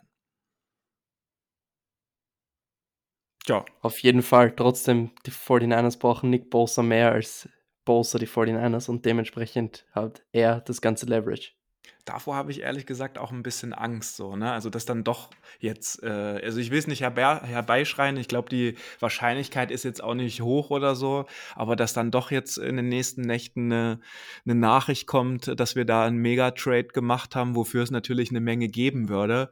Aber dann hätten wir echt ein krasses Problem für diese Saison einfach auf der Edge-Position. Niemals passieren, ganz ehrlich. Das habe ich letztens gesagt. Ich glaube, das passiert einfach, weil jetzt das Trainingscamp vorbei ist. Und es haben einige Reporter, zum Beispiel Akash Ashmaran, ich kann den Namen nicht aussprechen, ähm, der ja auch seinen 49ers immer nahe steht, hat das auch gesagt, hey, das Trainingscamp, das war dieses Jahr echt, das war von Reports ja auch teilweise wirklich schlimm, vor allen Dingen zum Ende hin, weil da auch viele einfach nur reportet haben, um ihre eigene Agenda durchzuführen. Ich weiß jetzt gar nicht, wie ich es besser beschreiben soll, dafür bin ich auch nicht tief genug drin. Aber ich glaube, es hat einfach viel damit zu tun, hey, uns ist jetzt irgendwie langweilig, jetzt haben wir wieder diese Off-Season, diese Week, quasi diese eine Woche, bevor ein Spiel stattfindet. Und dann haben die Leute vielleicht auch gerade im Sommer noch nicht so viel zu tun, keine Ahnung. Und dann, hey, was wäre denn jetzt, wenn Bosa getradet werden würde? Dafür gab es keinen Report, dass irgendwo ein Team großartig ein Angebot genau gemacht hätte. Und selbst wenn, es gibt immer Angebote. Es wird immer sein, dass ein Team sagt, hey, habt ihr nicht Bock? Hier, wir geben dir das und das, habt ihr Bock, Nick Bosa zu traden? Ähm, wenn da irgendwas sein sollte, dass er angeboten wurde zum Trade, ähm, oder auch irgendwie so indirekt was angesprochen worden ist oder die Situation sich einfach ergibt, dass man sowas machen kann. Aber erstens würde das niemals zu diesem Zeitpunkt jetzt passieren, weil wir wollen den Super Bowl gewinnen. Nick Bosa jetzt traden nach dem Draft, ohne dass ein anderer Spieler dafür kommt, für vielleicht zwei First-Round-Picks und noch irgendwas. Wäre es selten dämlich, weil wir dann diese Saison quasi nicht wegschmeißen würden, aber uns es viel, viel schwerer machen würden und gar keinen Ersatz finden können, weil dann würden jetzt Drake Jackson und Clean für Well of Defense einstarten und um Gottes Willen so sehr ich die beiden auch verteidige, ich will ihn nicht als Starting End sehen gegen irgendwie die Steelers oder so. Zumindest nicht beide. Ich sage immer, einer davon wird dann vor allen Dingen mit Nick Bosa, Jerome Hargrave und Eric Armstead schon gut rasieren können. Aber nur die beiden, nee, das, das muss echt nicht sein. Ich glaube zwar, dass wir auch so Spiele gewinnen könnten, vor allen Dingen zum Anfang der Saison gegen die Steelers und so weiter und so fort, aber mit Nick Bosa, ich würde einfach viel besser schlafen. Ich hoffe, dass er jetzt bald unter sein und diese ganze Geschichte, die dann immer wieder kommt und ich muss sagen, dass Lukas sprich einfach gerne rein, du hebst die Hand, aber das ganze Twitter-Game von 49ers dieses Offseason ist irgendwie ein bisschen so toxisch, wenn ich das so sagen kann. Und ich habe da echt gar keinen Bock mehr. Lass uns einfach spielen und gewinnen. Ah, nervig. Das sehe ich ähnlich. Ich denke einfach, dass vielleicht die 49ers irgendwas rausgebracht haben an irgendeinen Typen, um einfach ein bisschen Druck auf Bosa auszuüben, um einfach, keine Ahnung, irgendwie so übers Internet zu vermitteln, hey, unterschreib mal, sonst traden wir dich zu dem schlechtesten Team der NFL und dann wirst du in deinem Leben nie einen Super Bowl gewinnen, irgendwie so eine Drohung, um vielleicht ein bisschen Druck auf ihn auszuüben, aber anders. Aber ich, es war irgendein Typ auf irgendeiner Plattform, der das behauptet hat und Leute haben das aufgegriffen. Das war nicht mal ein Reporter, das war irgendwer. Viel Spaß bei den Giants, würde ich sagen. Dann kann, ist er auch näher beim Berater dran, ne? das nur ja, nebenbei. Vielleicht mal Super gewinnen. Ich würde sagen, eher viel Spaß in Houston ja. oder so. Ja, dann lasst uns vielleicht, äh, ihr seht, äh, es bleibt natürlich spannend, äh, aber da so sehr, sehr wenig einfach nach außen dringt, äh, werden wir jetzt einfach in den nächsten zehn Tagen sehen, was da passiert. Und äh, wir hoffen natürlich alle, dass es da jetzt relativ bald eine Meldung gibt. Lukas hatte das ja mal rausgesucht, was bei Joey Bosa damals passiert ist. Da hat das ja ungefähr auch mit dem Saisonstart funktioniert. Der, da war der Deal dann 28., also Ende August auch durch. Da sind wir jetzt auch äh, drüber. Ähm, schauen wir einfach mal, wie das weitergeht. Ich würde dann vielleicht noch mal auf die äh, einen Blick werfen, die jetzt aber auf dem Roster sind. Und ähm, mich würde einfach auch noch mal von euch interessieren, wie ihr die Rolle von Javon Hargrave, was er dann durchaus doch unser größtes äh, Off-Season-Signing war, mit dem größten Impact wahrscheinlich auf das 49ers-Game. Ähm, würde mich einfach von euch noch mal interessieren, was ihr von ihm erwartet. Genau, ich habe da letztens haben in der Gruppe nochmal so ein bisschen intern bei uns diskutiert und wir sind eigentlich alles so relativ d'accord gegangen, ähm, dass wir die D-Line jetzt ein Stück weit mehr wieder wie 2019 sehen. Und zwar unsere Base D-Line, also die Base Formation ist immer, wenn drei Linebacker auf dem Feld stehen, vor allen Dingen bei First Down oft. Allerdings bei uns auch in der Tat deutlich weniger als bei anderen Teams, muss man zu sagen. Also wir sind auch teilweise bei First Down schon auf Nickel, also mit drei Cornerbacks und zwei Linebackern. Ähm, wenn drei Linebacker auf dem Feld stehen für uns oder es halt zum Beispiel ein Third und Short ist und man halt eine Run-Heavy, also den Run, kurzen Run verteidigen will, weil man weiß, okay, es wird jetzt irgendwas durch die Mitte kommen oder auch durchs Beak oder Seagap, wie auch immer, dann glaube ich, dass unser D-Line wie folgt aussehen wird, also wie 2019, dass Eric Armstead nicht als Free-Tag Defensive Tackle startet, also nicht über die Außenschulter vom Guard spielt, sondern dass er als Five-Tag startet, das heißt auf der Außenschulter vom Tackle, beziehungsweise ja, nicht ganz außerhalb vom Tackle, sondern knapp auf der Außenschulter. Und wir zum Beispiel mit Kevin Givens oder auch einem ähm, Javon Kinlow neben Javon Hargrave auf Defense Tackle gehen und Nick Bosa dann eine andere End ist, weil du so halt wirklich deine beste Run, die auf dem Feld hast ähm, und halt wirklich dann das ist quasi echt krass dagegen zu rennen. Wenn du jetzt sagst, okay, ich bin wirklich ein großer Drake Jackson-Fan, weil ich finde, diese komplementäre Athletik, die er einfach bringt, ist viel zu viel, wenn er das noch ein bisschen weiter ausbaut. Ähm, dass dann der Right Tackle in dem Fall oder auch der Left Tackle mal ein One-on-One gegen den zu machen kann. Also der kann da schon auch eines, einiges reißen, wenn er mit seiner Athletik gegen den Tackle kommt. Vielleicht ist auch gerade gegen so einen Tackle wie einen Trent Brown-Typ, wie einen ähm, Larry, nicht Larry Mitanzel, wie zum Beispiel einen äh, wie heißt der Right Tackle von den Chats? Äh, Mackay Beckton zum Beispiel, also jemand, der wirklich nicht großartig durch die Athletik kommt, ähm, sondern halt wirklich über seinen Körperbau, der 380 Pfund wiegt oder so, da kommt er mit seiner Athletik dann schon mal ein One-on-One-Dude vorbei. Ähm, ähnlich ein bisschen sieht es bei Cleveland Farrell aus, auch sehr athletisch, wurde damals an der vierten Stelle gepickt, 2019, wenn ich mich recht entsinne von den Raiders.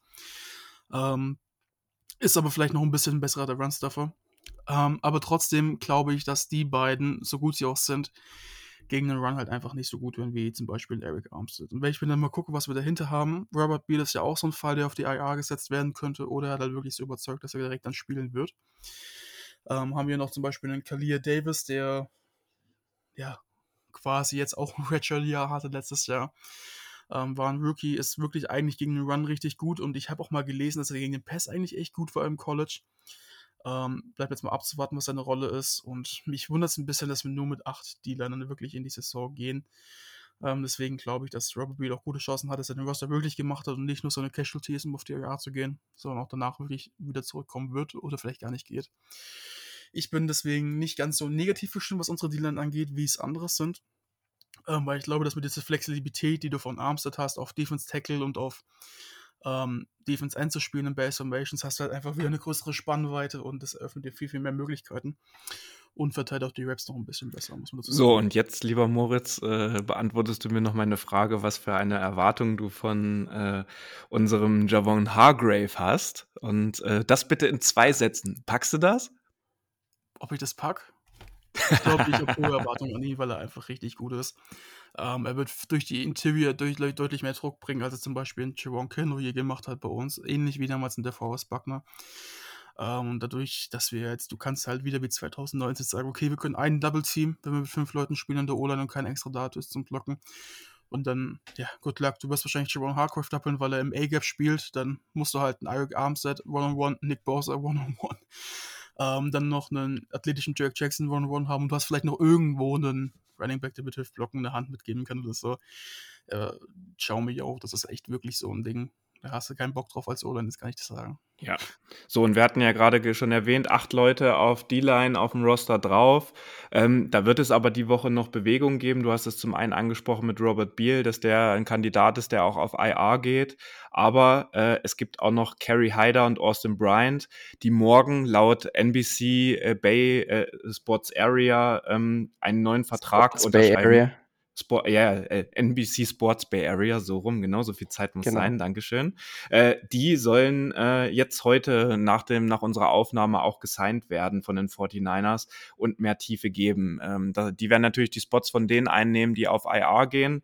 Und ich habe gerade noch mal geschaut, weil Moritz das vorhin angesprochen hatte, wer denn überhaupt äh, so von anderen äh, äh, Teams jetzt auf Defensive End oder Defensive Tackle äh, gecuttet wurde. Und da sind auch noch ein paar äh, verdiente Spieler, die man bei uns kennt. Und das sind zum einen Jordan Willis, der in Las Vegas gecuttet wurde, und äh, Kimoko Turai, von, äh, der jetzt bei den äh, Falcons untergekommen war, und auch Maurice Hurst als Tackle äh, bei den Browns. Also das sind ja schon drei Kandidaten, wo vielleicht ein, zwei dann auch noch mal auf dem Practice Squad unterkommen können oder vielleicht sogar noch einen Rosterplatz ergattern. Gerne äh, Lukas. Danke, jetzt komme ich auch mal dazu. Ich wollte eigentlich schon die ganze Zeit einhaken, aber es hat sich nicht ergeben. Also Ähm, Moritz hat gesagt, du sollst das bitte einfach tun, ne? Ja, aber ich wollte jetzt nicht. Hey, Unterbrechen. Aber das ist immer so der, der so ein, so ein bisschen reinsticheln will und so. Ne? Das ist echt krass. Ein bisschen sneaky, ne? Ein bisschen sneaky, ja, genau, ey. Ach so, ich habe schon wieder David gesagt, ich meine David. Äh, Das hast du ja mit Absicht gemacht. Das ist schon, das ist schon okay. Aber jetzt würde ich sagen, hat erstmal Lukas seinen Tag noch zu D-Line. ich Wenn ich mal dazu komme, auf jeden Fall auf dem Practice Squad T.Y. McGill und Marlon Davison gesigned, also zwei Defensive Tackle, die auf jeden Fall was können und auch aktiviert werden können. Und was ich noch sagen wollte, und zwar habe ich mir sehr, sehr viel Steve Wicks Defense angeschaut aus den letzten Jahren. Und eine Sache, die da auf jeden Fall dazukommen wird, ist gegen den Lauf, wenn er gegen Run-Heavy-Teams gespielt hat, hat er sehr, sehr oft eine Five-Man-Front gespielt, also mit drei Defensive Tackle. Und das wären dann im Endeffekt Armstead, Hargrave und dann je nachdem Kinlaw, Kalia Davis könnte als Nose Tackle reinkommen. Und also da gibt es auf jeden Fall, wird da was Neues reinkommen. In, in den Trainings haben sie das auch immer wieder äh, gemacht, bei Walkthroughs und auch in der Preseason war es bei einzelnen Plays der Fall. Und im letzten Jahr, wo ich die Panthers-Spiele geschaut habe, war es vor allem in den Spielen der Fall, wo sie gegen Run-Heavy-Teams gespielt haben, gegen die Detroit Lions, war es besonders auffällig. Da war es fast jedes Mal bei First Down. Also das könnte echt dazu kommen. Und das war mein Take zur D-Line. Ich denke, die Defensive Line haben wir jetzt auch in äh, aller Ausführlichkeit beleuchtet, auch natürlich um die Thematik um Nick Bosa. Deswegen lasst uns doch bitte jetzt zur nächsten Positionsgruppe kommen und zwar zu unseren Linebackern. So, die starke Positionsgruppe, die ja doch äh, ein Aushängeschild auch in der NFL ein bisschen ist, angeführt von Fred Warner und Dre Greenlaw, unumstritten. Ähm, dahinter dann Burks und äh, Flanagan Foles, äh, die sich ja auch bereits bei den 49ers bewiesen haben. Und dann konnten sich die 49ers ja anscheinend nicht zwischen den beiden Rookie-Draft-Picks, ähm, die Winters und Jalen Graham, entscheiden und haben beide mit aufs Roster genommen. Und die können ja sowohl als Backup natürlich auch äh, generell auf der Linebacker-Position, als auch dann gerade auch im Special-Team zum Einsatz kommen. Also ähnlich wie Marken Socher das früher hauptsächlich auch gemacht hat. Und ähm, was äh, ich äh, oder was äh, an uns ja noch so ein bisschen herangetragen wurde über, über die Twitter Spaces, weil äh, Assis Al-Shair, den kennen wir ja auch noch aus der letzten Saison, hat die 49ers verlassen, hat keinen neuen Vertrag bekommen, weil wir ja natürlich äh, mit äh, Warner und mit Greenlaw und mit den anderen, die ich gerade genannt habe, da auch sehr gut aufgestellt sind.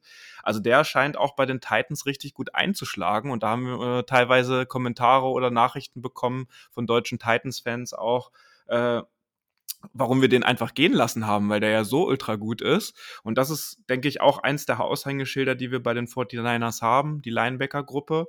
Und deswegen würde mich vielleicht, äh, um diese Gruppe einfach kurz zu halten, äh, weil die einzige Überraschung ja für mich persönlich ist, dass die Winters und Jalen Graham beides auch aufs Roster geschafft haben und wir mit sechs Linebackern in die Saison gehen.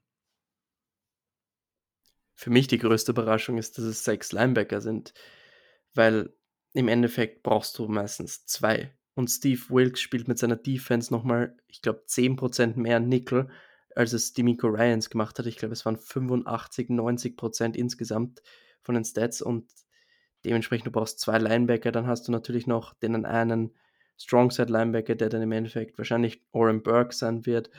Und dann hast du immer noch drei Backups. Natürlich Special Teamer, Core Special Teamer, wie es in Mark Socha war, gibt es auch Demetrius Flanagan Faust und Oren Burks, unsere besten Special Teamer im Team und Jalen Graham hat zu viel gezeigt in der Preseason, dass er gewaved werden kann, dass er zurückkommt. Deswegen war das klar. Und die Winters hat sich im Camp immer wieder verbessert und auch im letzten Preseason-Spiel fand ich, war auffällig und dementsprechend hätte ich eher damit gerechnet, dass entweder Oren Burks oder Flanagan Falls getradet werden, aber anscheinend keinen Trade-Partner gefunden. Dann haben sie sich gedacht, dann nehmen wir eben sechs Linebacker und einen DB weniger und der eine DB ist ins Auge gegangen, würde ich jetzt mal so behaupten.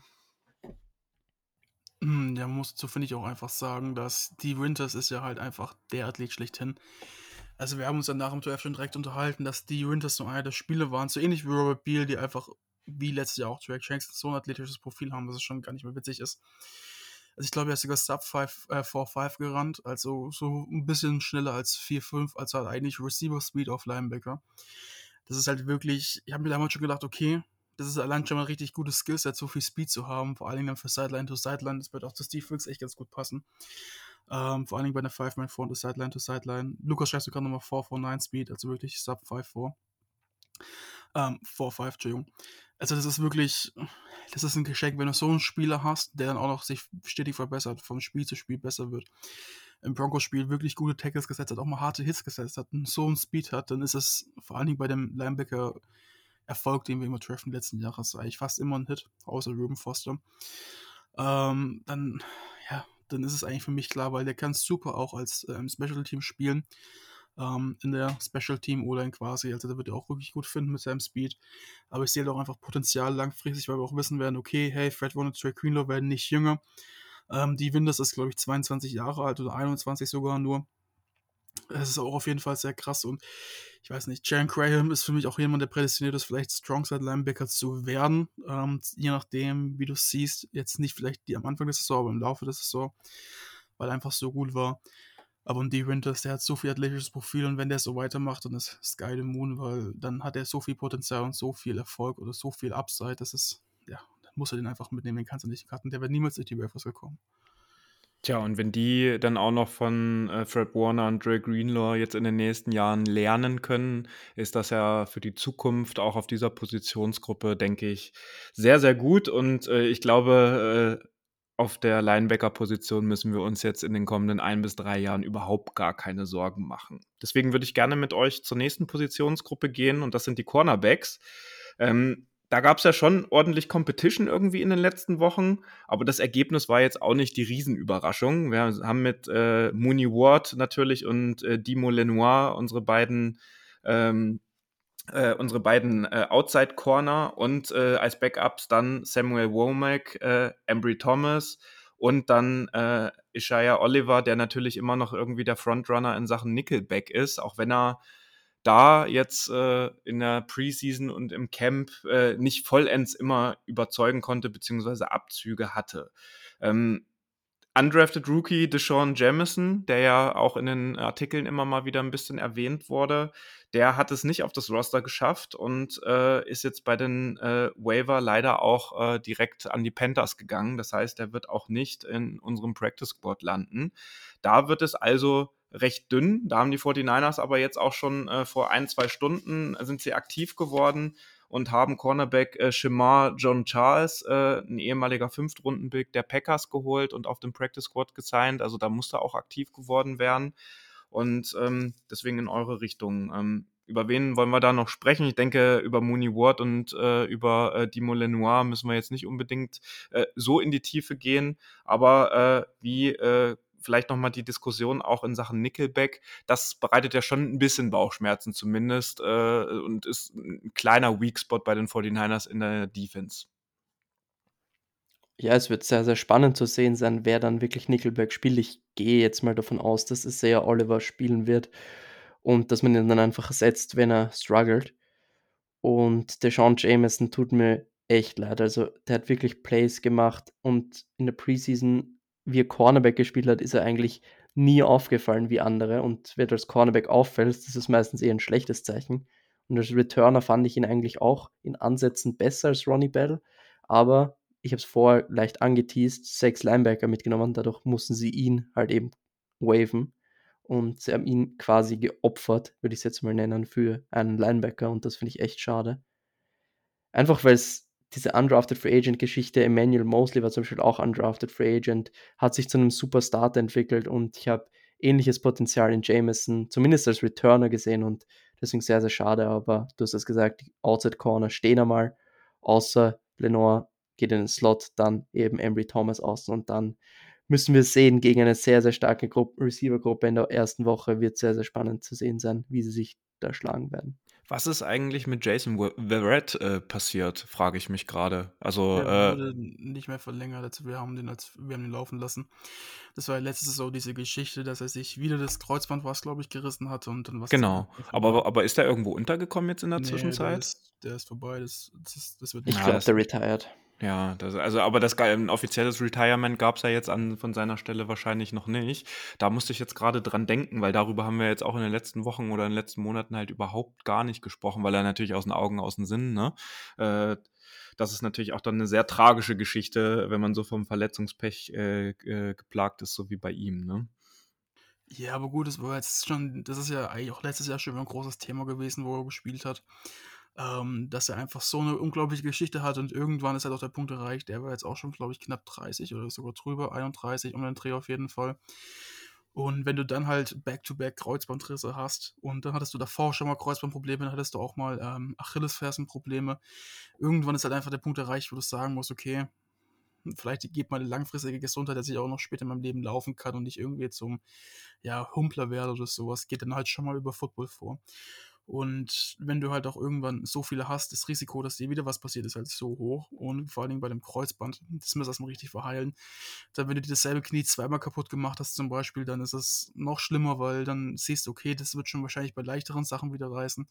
Ich bin jetzt kein Arzt, also nagel mich da nicht fest. Ähm, aber ja, das ist einfach viel zu riskant für ihn. Ich wünsche ihm alles Gute. Wir haben es immer sehr genossen, wenn er gespielt hat, aber der soll lieber an seine Gesundheit denken. Seid ihr beiden denn beruhigt oder geht ihr mit einem ruhigen Gefühl rein, falls Mooney Ward oder Demo Lenoir ausfallen sollten und Womack oder Embry Thomas reinkommen? Ich laufe erstmal drauf auf Holz, weil das ist nicht passiert, weil Javarius Ward ist unser klarer Nummer 1 Cornerback. Und wir haben letztes so gesehen, wie gut er wirklich war und was uns das nochmal als Defense vorangebracht hat, dass wir auch wirklich einen guten Cornerback haben. Und ich fand auch immer, dass der Modell Lenore letzte Saison in seiner Rolle als zweiter Cornerback richtig aufgeblüht ist und dann immer besser wurde im Laufe der Saison. Deswegen hoffe ich auch, dass wir dabei jetzt einfach unsere Outside Cornerback haben und dass sich Shia Oliver auch ein bisschen fängt mit der Saison, ähnlich wie Lenore zum Beispiel letztes Jahr. Aber wenn ein Ward oder ein Lenore ausfällt, oder vor allen Dingen ein Ward ausfällt, dann, dann wird es richtig schwierig. Weil dann hat man nicht nur die Qualitätsverlust, dann will ich immer anmerken, hast du einen Dermot Lenore, der in seinem dritten Jahr ist, einen Ambry Thomas, der in seinem dritten Jahr ist, einen Samuel Womack, der in seinem zweiten Jahr ist, glaube ich. Und halt eine Shire Oliver, der nie irgendwie jetzt großartig gespielt hat, zwar jetzt seinen zweiten Vertrag bekommen hat, also glaube ich jetzt im fünften Jahr ist, weil ich mich recht entsinne. Aber trotzdem hast du halt auch dann die ganze Erfahrung nicht. Dann hast du halt nur junge Spieler, die aber auch nicht irgendwie jetzt ein Superstar-Talent haben. Ich weiß nicht. Ich habe ja auch, wir haben in der Gruppe Lukas und ich diskutiert, ob Desmond King, der von den Texans released worden ist, das hört sich jetzt quasi ein bisschen an, von den Texans released und sollte bei uns spielen. Aber der ist 28 und ist ein solider Cornerback, Slot, Outside, ist jetzt kein Superstar. Und kann Returner spielen. Und kann Returner spielen, genau. Der es hat alle First-Team-Raps im Training Camp gehabt bei den Texans und hat gut ausgesehen laut einem Beatwriter. Ja, deswegen, ich bin immer noch nicht ganz überzeugt, dass wir da nicht noch irgendwas machen, weil die 53 Mann Rosse wie jetzt ist ja auf jeden Fall nicht vom äh, nicht final, das hast du ganz am Anfang angesprochen, David. Ähm, deswegen, vor allen Dingen auch wenn in der Saison was passiert, ein Trade ist ja auch nie ausgeschlossen. Wir haben jetzt auch wieder einen First-Round-Pick, aber auch einfach mal, wie es damals 2019 war mit, ähm, mit unserem Receiver. Jetzt habe ich Emmanuel Sanders, genau. Dass du dir halt nochmal einen älteren Veteran holst oder sowas, weil, ja, ich will es nicht beschreien, aber wenn sie einer verletzt ist, steht mir ganz, ganz blöd da. Und allein schon mit fünf Cornerbacks, weiß nicht. Ist nicht so ganz meins, zeigt aber vielleicht auch ein bisschen, wo Steve Wilkes Defense hingehen wird. Und man muss dazu sagen, ähm, dass ich vielleicht auch sehe, obwohl jetzt Steve Wilkes noch mehr Nickel gespielt hat, als es davor war, der Fall bei uns, ähm, dass vielleicht auch in den, in, in den Weg kommt, dass Steve Wilkes halt bei den Panthers auch einfach nie wirklich die Linebacker hatte, die wir haben mit Fred Warner und Trey Greenlaw. Und wenn jetzt zum Beispiel die Winters und Jalen Graham und Owen Burks auch in Verlängerung Fouls performen, dann kann es auch sein, dass wir mal ein bisschen mehr in der Base Formation spielen. Je nachdem, es kann halt nur die Zeit zeigen. Das waren aber die Statistiken von allen Defenses, die er je gehabt hat und nicht nur ja, letztes Jahr. Klar, aber ich meine, das kann sich immer ändern. Ne? Das ist halt immer so die Sache. Das ist immer so, Statistiken sind da, sie sind ausschlaggebend, aber je nachdem ist es halt immer situationsabhängig und deswegen sage ich auch immer, dass wenn du jetzt zum Beispiel gegen die schlechteste Run-Defense spielst, das nicht heißen muss, dass die Run gar nicht stoppen kann Weil wenn die weiß, okay, ich muss jetzt alles tun, um die, die, das, das Team zu schlagen, dann werden die alles dran setzen, den Run zu stoppen. Und deswegen, man muss es mal ein bisschen abwarten, wie die Saison wird. Ich halte nichts für ausgeschlossen und alleine für fünf Cornerbacks mitnehmen, ist für mich schon irgendwo ein Zeichen, dass da noch was passieren wird, zumindest jetzt personell. Tja, ich würde noch was in den Raum werfen und zwar die Front hilft natürlich den Cornerbacks auch nochmal sehr, sehr stark. Also, wir haben in den letzten Jahren nie so eine gute Front gehabt. Also, seit 2019 war die Front 4, äh, Front 7 nie so gut wie in diesem Jahr und das wird natürlich helfen. Dann wird auch mehr geblitzt werden und so weiter. Also, es hilft den Cornerback schon ein bisschen. Und vor allem, wenn wir uns zurückerinnern, 2021 oder 2022 war es, wo wir gegen die Packers im Schnee gewonnen haben. Deontay Johnson war Starting Cornerback. Und ich glaube, über das ganze Jahr haben wir mit Josh Norman gespielt und Emery Thomas. Und Emery Thomas war da damals wirklich nicht gut. Und trotzdem hat es fast für den Super Bowl gereicht. Also vielleicht sollte man das nochmal bedenken bei der ganzen Diskussion. Und er hat uns in die Playoffs damals gebracht gegen die Rams. Also, ihr wisst, was ich meine. Er hat den finalen Pick gemacht dann. Genau. Das ist korrekt. Und da werden wir ja sehen, wie sich das jetzt entwickelt, ob es da noch irgendwelche Entwicklungen auf dem Trademark gibt oder äh, was Steve Wilkes da auch äh, noch mit dem Front Office äh, quasi bespricht. Und deswegen lasst uns zu unserer vorletzten Gruppe dann kommen jetzt und zwar unseren Safeties. Äh, Hufanga und Gibson, klare Starter, äh, Starter natürlich. Starter habe ich jetzt auch schön gesagt, weil wir das irgendwann in der letzten Folge schon mal hatten, habe ich mir abgeguckt. Ähm, aber Brown, äh, das vielleicht noch, äh, weil wir da, glaube ich, äh, schon noch verschiedene Meinungen so ein bisschen äh, über ihn haben, hatte ich schon das Gefühl, dass er die Zeit auch genutzt hat, um zu den beiden aufzuschließen. Er ist natürlich noch nicht in Starter-Funktion, ist völlig klar in seinen, äh, nach, nach dem Draft jetzt. Und die vierte Person, die da natürlich auch noch mitgenommen wurde aufs Roster, ist George Odom, der aber auch wieder einige Zeit verpasst hat, ähm, weil er ähm, einfach verletzt war und äh, aber vor allen Dingen auch ein Schlüsselspieler im Special Team sein wird. Ähm, Gibt es da irgendwas, äh, was wir noch jetzt in der Tiefe großartig besprechen müssen, außerhalb von Jair Brown? Ich finde, George Odom, muss man noch sagen, könnte Week 1 verpassen und dann müsste jemand aus dem Practice Squad hochgecallt werden. Hm. Und da wäre Quantress Knight, der jetzt auf dem Practice Squad gesandt wäre, so ein prädestinierter Spieler, der mir auch in der Preseason sehr, sehr gut gefallen hat. Von Moritz äh, scheint es äh, dazu äh, nicht zu geben. Ich denke da, äh, weil wir jetzt auch über die Defensive Line und über die Linebacker und die Cornerbacks relativ lange äh, gesprochen haben. Ähm, die Safeties, wir sind da gut aufgestellt, kurz zusammengefasst. Wir gehen jetzt auch mal stark davon aus, dass Hufanga und Gibson auch die meisten Snaps natürlich mitnehmen werden und natürlich fit bleiben in der Saison. Nochmal dreimal auf Holz geklopft, wie Moritz das gerade gesagt hat.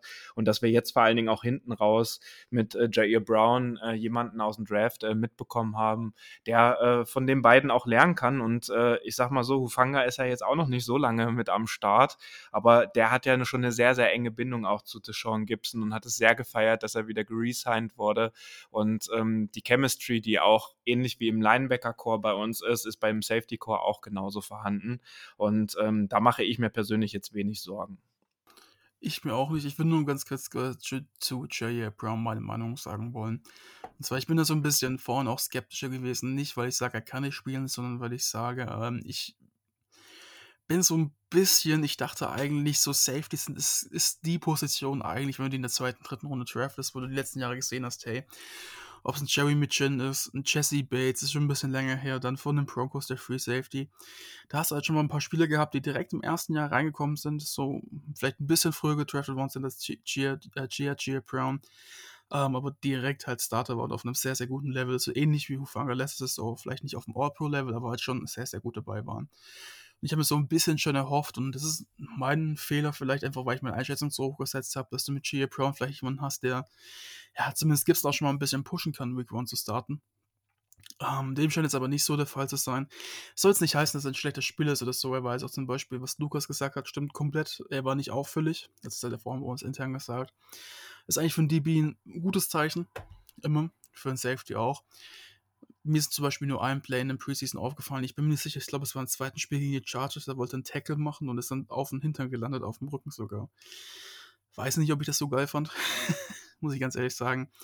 Ähm, aber da ist ja noch ganz viel Luft nach oben bei ihm. Deswegen, ja, ich hoffe auch mal, dass er sich in der Saison jetzt weiterentwickelt Und ich glaube, es gibt nicht wirklich viel bessere als von Tashawn Gibson zu lernen. Wenn man jetzt was sagen muss, Tashawn Gibson hat zurzeit, glaube ich, die drittmeisten Interceptions in der ganzen NFL von aktiven Spielern. Ist schon eine gute Nummer mit, glaube ich, 32 waren es. Deswegen bin ich da mal gespannt, was das hier noch entwickeln wird. Ich würde Jair Brown kurz noch verteidigen und zwar gegen die Raiders. Mehrere gute Tackles gehabt. Im Run-Support ziemlich stark gewesen. In Coverage, finde ich, hat er noch gar kein Play gemacht, aber im Endeffekt nicht auffällig gewesen, wie du es gesagt hast. Und gegen die Broncos das Play vor der, vor der Halbzeit. Also richtig guter Tackle an der Goal-Line und im Endeffekt war er dafür verantwortlich, dass die Broncos keine Punkte gemacht haben. Ja, und dann gab es auch noch äh, jemanden bei uns äh, im äh, 90-Mann-Roster, den Steve Wilkes aus seinen Zeiten von den Carolina Panther, äh, Panthers noch mitgenommen hat mit Miles Hartsfield. Der hat das Roster nicht geschafft. Der wird aber sicherlich, wenn er jetzt natürlich nicht von einem anderen äh, Team geclaimed wird, auch was fürs Practice Squad sein, dass wir da auf Safety natürlich auch noch jemanden dort auf dem Practice Squad haben. Ja, last but not least und äh, doch noch eine Positionsgruppe, über die wir doch jetzt noch mal ein bisschen genauer sprechen sollten. Es sind unsere Special Teams, die mit äh, völlig äh, eigentlich was nie zur Debatte stand, dass die drei dort nicht stehen werden. Jake Moody äh, als äh, unseren Kicker, Mitch äh, Wisnowski, unser Panther und Tabor Pepper, unser Long Snapper. Ähm, hat sich jetzt aber in dieser Woche nochmal anders entwickelt und auch äh, schon nach dem letzten Spiel, weil sich Jake Moody äh, eine Verletzung am Quadrizeps äh, zugezogen hat. Und das ist für einen Kicker ja sehr, sehr ungünstig. Ähm, die 49ers werden das jetzt ganz genau wirklich auch day-to-day -Day prüfen, wie es mit der Verletzung aussieht. Ob Moody eventuell dann jetzt nach den Cuts äh, natürlich auf IR gesetzt wird, was heißen würde, wie Moritz das vorhin auch erklärt wird, dass er vier Wochen ausfällt oder ob er vielleicht doch auf dem Roster bleibt ähm, und im zweiten oder dritten Spiel einsteigt. Fakt ist aber, dann hätten wir keinen Kicker äh, für das erste Saisonspiel. Und äh, da bin ich jetzt doch mit sehr vielen Bauchschmerzen unterwegs. Ähm, also nicht nur, weil die Leistungen von Jake Moody in den Preseason Games ja anders waren als in, im Training Camp, wo er ja viel konstanter auch getroffen hat. Und er selbst ja auch äh, mehrmals erwähnt hat, dass er eigentlich im Spiel in, in der Preseason noch keinen Ball so richtig geil getroffen hat, äh, so wie er das auch möchte. Ähm, aber wenn er jetzt auch noch verletzt ist, dann haben wir auf Kicker wirklich für die ersten Wochen ein verdammtes Problem und dann müssen die 49ers da noch aktiv werden. Mm, ich bin mir nicht ganz sicher. Also, er ist halt in Jeopardy, also er ist ein bisschen in Gefahr, Woche 1 auszufallen. Wäre jetzt nicht das größte Drama. Woche 1 ist so, du kannst verschmerzen, dann will halt jemand auf dem Practice Squad sein und der würde äh, evaluated werden, also befördert werden quasi für das eine Spiel, aktiviert werden bleibt es aber abzuwarten. Die Verletzung kann man ja noch gar nicht einschätzen. Und bei mir ist jetzt mittlerweile auch die Sorge so ein bisschen gelegt um ihn. Ich war ja auch relativ skeptisch in den letzten Episoden. Ähm, Finde ich auch völlig zu Recht, weil wenn du in der Preseason schlechter aussiehst als im Trainingscamp, heißt das für mich, okay, vielleicht ist einfach Stress so ein bisschen ein Faktor, so ein bisschen auch der Druck, der auf ihn lastet, wird auch da sein. Er wird immer mit Robbie Gold verglichen werden. Ähm, zumindest die erste Saison, das wird, da wird er gar nicht drum rumkommen. Aber ich stehe einfach dahinter, es war der richtige Move, jetzt nicht unbedingt einen Kicker in der dritten Runde zu draften, aber einen jungen Kicker zu holen, dass du dir dann noch ein bisschen Cap Space sparen kannst. Ähm, dass du dir auch einfach jetzt ein bisschen die Erfahrung holen kannst. Und zum Beispiel mit Aaron McPherson haben die Bengals auch vor zwei Jahren einen Kicker geholt, der als Rookie so komplett gut war und habe es die nächsten zehn Jahre ausgesorgt. Also wir sind gerade auch in dem Punkt, wo wir halt sagen müssen, okay, wir sind jetzt in einem Super Bowl-Window, aber auch zugleich, wo wir es dann noch ein bisschen länger aufhalten. Das heißt, wir müssen auch immer mehr jüngeren Spielern die Chance geben, äh, man kann jetzt nicht nur auf die 30-plus-Veteranen setzen, weil dann können wir halt auch langfristig nicht mehr denken. Ähm, deswegen, ich bin auch um ihn generell jetzt nicht mehr so schlechter Dinge. Ich hoffe, dass er den Kurve kriegt. Und wenn noch, wenn es auch zum Beispiel daran lag, dass er gar keinen Ball richtig getroffen hat mit seinem Fuß, dann kann ich das auch verstehen. Und es wird sich auch mir ein bisschen erklären, dass seine Kicks so krumm waren immer und so ein bisschen wackelig, wenn man es sagen kann. Ähm, ich glaube, mit Table Pepper haben wir eh den, den, die coolste Socke jemals auf Long Snapper. Und Mitch Wischnowski ist wie jedes Jahr, sorry, jetzt habe ich gerade mit meiner Maus nebenbei ein bisschen geklackert, ähm, immer so ein bisschen ein Fragezeichen, hat mal richtig gute Spiele dabei, war auch gut deep pinned, also jemand in 20 Yards im eigenen Raum quasi, in den eigenen 20 Yards hm, hinten hält. Hat auch mal Spiele dabei, jetzt wie in einem Preseason-Spiel, wo es gar nicht läuft. Ja, da haben wir schon öfters drüber gesprochen auch. Ich glaube, das brauchen wir jetzt nicht nochmal lang großartig ausführen, aber ich würde jetzt einfach auch optimistisch reingucken mit Jack Moody und das wird schon werden irgendwie. Also Kyle Shannon hat ja gesagt, er ist Day-to-Day. beim letzten Preseason-Spiel. Also ich gehe mal davon aus, dass er, wenn überhaupt, das erste Spiel verpassen wird. Und es gab ja schon ein Kicker-Workout mit zwei oder drei Kickern. Da wird sicher jemand auf den Practice Squad kommen, wenn Moody nicht kann. Dann wird er sicher fürs Spiel aktiviert, aber ich kann mir nicht vorstellen, dass Moody auf IA geht.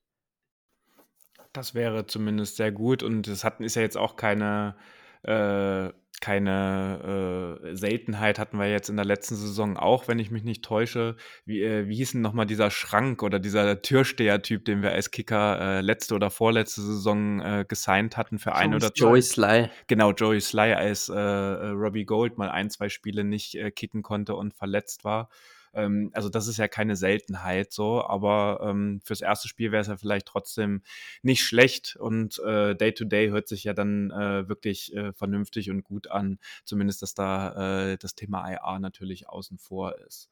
Ähm, der Moritz hat noch den Vorschlag, äh, weil ähm, wir mit äh, Robbie Gold ja jetzt einen sehr verlässlichen Schützen hatten in, äh, in den, im Dress in Red and Gold und äh, es da ja auch ähm, sozusagen immer mal einen, einen, Spitznamen für Robbie Gold gab, ob es denn so etwas für äh, Jake Moody auch gibt. Er hat ja den Namen äh, Money Moody aus dem, äh, aus dem College äh, irgendwie noch, äh, schwingt noch so ein bisschen mit. Und ähm, da wäre die Frage, ob du das hier besprechen möchtest oder ob wir einfach unsere Zuhörerinnen und Zuhörer einfach mal fragen, ob die uns Vorschläge einsenden wollen, was äh, man über Moody schreiben kann, wenn er dann endlich auch ein Field Goal in der Regular Season in der NFL versenkt. Also ich würde, ich bringe zwei Vorschläge von mir ein und dann würde ich euch, wie du es gerade perfekt gesagt hast, schreibt uns gerne auf Instagram, auf Facebook auf Facebook werden es wahrscheinlich nicht mehr so viele sein heutzutage. Tweetet uns auf X an mittlerweile oder Twitter, je nachdem, wie es halt Das heißt wollt. für mich weiter Twitter. Ja, Twitter. Aber muss ja hier in der großen Zuhörerschaft schon mal ein bisschen offizieller reden, sagen wir und reden hier einfach frei Schnauze raus, wie es uns passt, vor allen Dingen ich. Ah, ja. Egal, also meine Vorschläge wären, ich habe die beide online gelesen, das sind nicht meine eigenen, aber ich fand die echt so gut. Mein, mein Liebling bringe ich mal zum Schluss. Also der erste wäre Moody Goody, also Goody quasi also wie gut mit Y hinten dran. Ist ein bisschen cringe vielleicht, aber fände ich irgendwie ganz witzig. Oder einfach so ähnlich wie in Anlegung an Big Cock Brock äh, oder Big Dick Nick damals. Big Booty Moody. Weiß nicht. Ich fände es irgendwie witzig, wenn wir irgendwie so eine Catchphrase haben. Deswegen schreibt uns einfach gerne, twittert uns an äh, oder x uns an, um ein bisschen nochmal David zu triggern hier. ja, aber. x uns an. naja. Aber hat er denn äh, äh, ein dickes Gesäß, sage ich jetzt mal so, als Kicker? Das war mir jetzt persönlich nicht aufgefallen. Ja, ich würde gerade sagen, das ist eigentlich nicht die Frage, die intendiert von mir war. Wenn es dich interessiert, dann kannst du dir danach gerne das Instagram-Profil anschauen. Das ist jedem selbst überlassen, aber es war einfach nur eine witzige Catchphrase. Oder sein X-Profil. Aber bei der ah. Diskussion ist mir aufgefallen, also ich habe immer, wenn äh, Robbie Gold äh, die Dinger versenkt hat, was ja in der Postseason immer funktioniert hat in seiner Karriere bisher, habe ich mir einfach nur gedacht, geil, der ist drin. Ich habe jetzt nicht irgendwie äh, Good as Gold oder so, was ja oft äh, ihm nachgesagt wurde oder auch verwendet wurde dann als Caption. Äh, das hab, darüber habe ich ehrlich gesagt auch nie nachgedacht. Für mich zählt dann einfach, das Ding ist drin. Wir haben die, äh, das Field Goal, die drei Punkte oder wir haben irgendwie den Extra Point versenkt. Kennt ihr das, wenn ihr früher als Kind irgendwie einen Spaß gemacht habt und eure Eltern gesagt haben, ja, jetzt ist mal gut? So ungefähr fühle ich gerade bei David. Natürlich, das hat keine von uns jemals gedacht, so, ja, gut ist Gold. Natürlich, das hat keine von uns jemals gedacht, aber es ist einfach witzig, so eine Catchphrase Wie oft hast du das gedacht? Kein einziges Mal. Ja, siehste.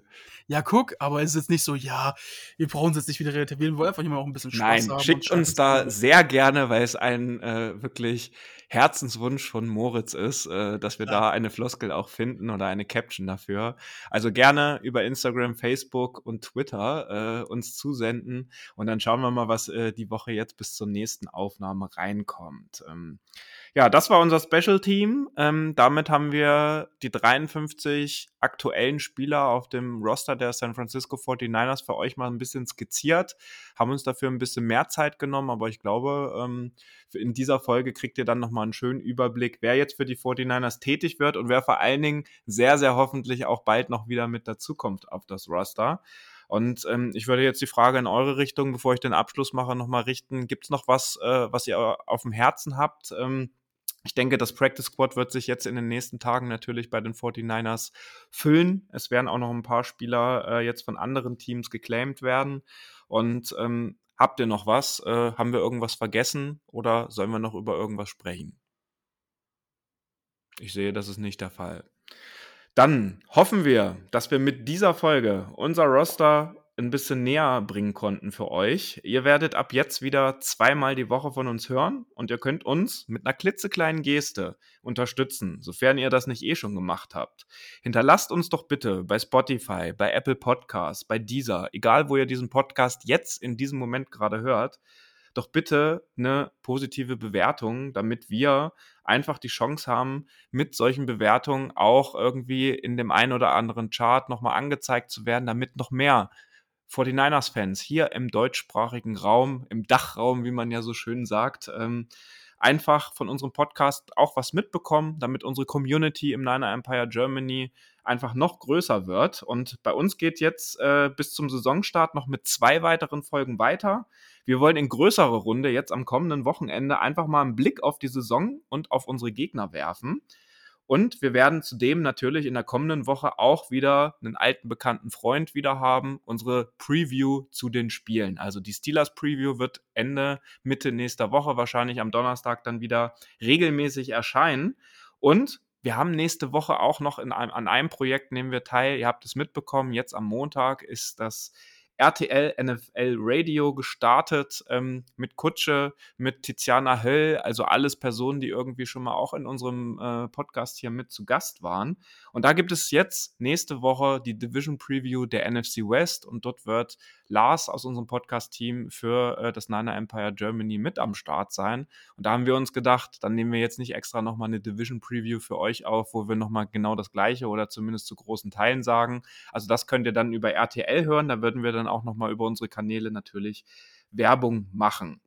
So, wir hören uns Ende nächster Woche oder dieser Woche wieder. Wir würden euch aber gerne nochmal mit einbinden in diese ganze Sache. Und zwar sendet uns, wenn ihr wollt, eine kleine Sprachnachricht, höchstens 30 Sekunden über Instagram, was ihr von der Saison erwartet. Wir würden das gerne wieder mit unsere, in unsere kommende Sendung in größerer Runde mit einbauen, damit wir auch einige von euch mal wieder hören und eure Takes dazu haben. Wenn ihr nicht bei Instagram seid, schreibt uns auf irgendeinem anderen Weg bitte an. Wir finden bestimmt eine Möglichkeit, dass ihr uns die Sprachnachricht auch mit übermittelt. 30 Sekunden, damit so viele wie möglich von euch auch mit zu Wort kommen. Jetzt haben wir genug gesprochen. Wir wünschen euch einen angenehmen weiteren Tages- und Wochenverlauf und wir hören uns jetzt am Wochenende. Macht's gut, Leute. Das war der Niner Empire Germany Outside Zone Talk. Streamt und abonniert uns auf allen gängigen Kanälen unter ad 49 ersempire GER.